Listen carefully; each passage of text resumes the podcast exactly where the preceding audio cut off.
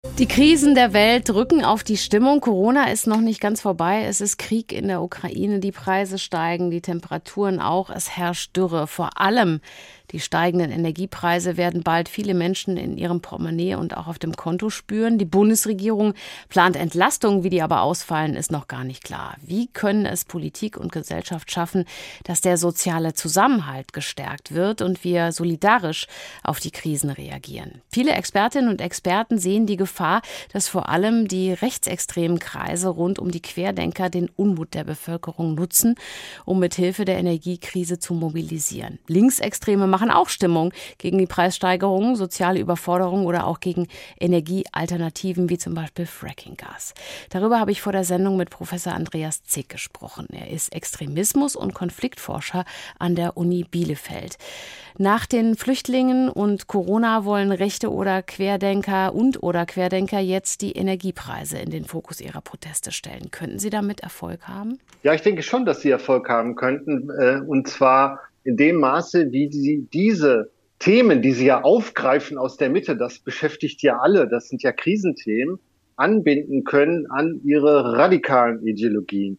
Und dazu müssen sie das mit Feindbildern verbinden. Und all das sehen wir. In den sozialen Netzwerken geschieht das ja nicht erst ähm, jetzt im Auslauf der sogenannten Corona-Krise, sondern die Themen waren alle während der Corona-Proteste da.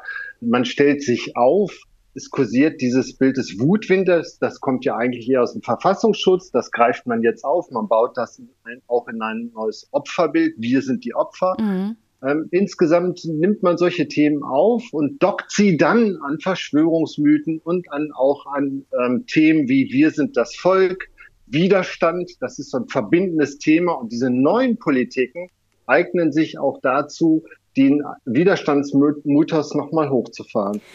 Nach einer Umfrage haben über 40 Prozent der Befragten gesagt, dass sie sich vorstellen könnten, wegen der Energiepreise zu demonstrieren. Besteht also die Gefahr, dass Rechtsextreme die Sorgen der Menschen dann für ihre Zwecke auch nutzen und dass da vielleicht Leute mitgehen auf eine Demonstration, die dann gar nicht mitkriegen, mit wem sie da eigentlich unterwegs sind? Ja, das, diese Gefahr besteht. Da wiederholt sich etwas, was wir bei den Corona-Protesten gesehen haben. Das wird sich jetzt wiederholen. Und was wir sehen mussten, ist, in den letzten drei Jahren ist die Gewaltbereitschaft insgesamt gestiegen. Das heißt, auch während der Proteste Gewalt gegen Ordnungskräfte, die Hasskampagnen. Wir werden auch wieder sehen, dass das sogenannte System angegriffen wird, die Regierung angegriffen wird.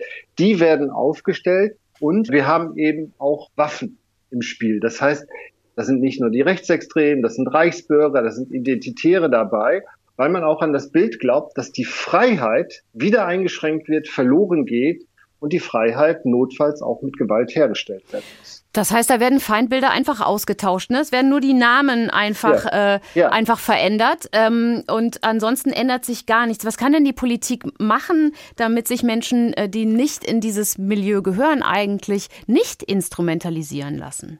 Also ganz wesentlich ist das Thema jetzt nicht wegreden, sondern genau analysieren, wo bilden sich solche Netzwerke.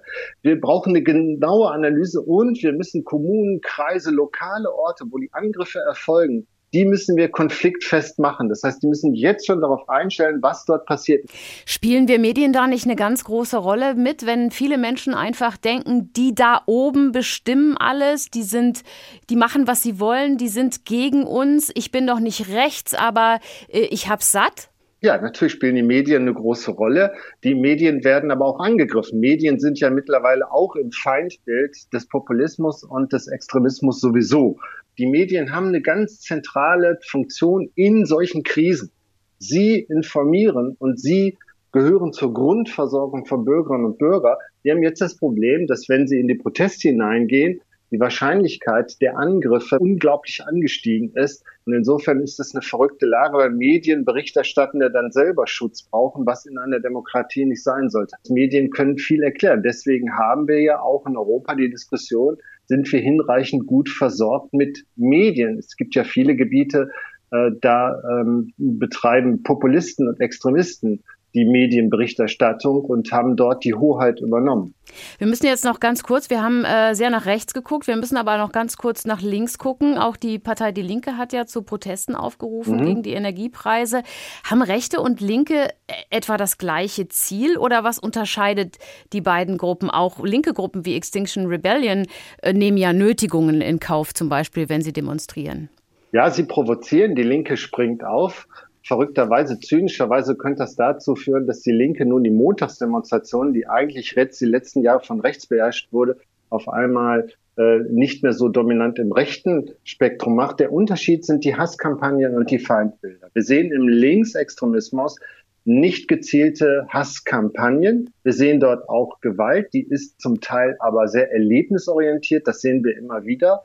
Aber der Unterschied ist, die, das Ausmaß der Delegitimierung des Staates, der Demokratie und das Ausmaß, in dem Hasskampagnen gefahren werden. Und die Linke ist auch nicht so stark im Internet im Anbieten von alternativen äh, Medien und vollkommenen Parallelgesellschaften, wo eine eigene Medienversorgung ist, eine eigene Ideologieversorgung. Also da ist die äh, Rechte viel stärker professioneller aufgestellt und kaum vergleichbar.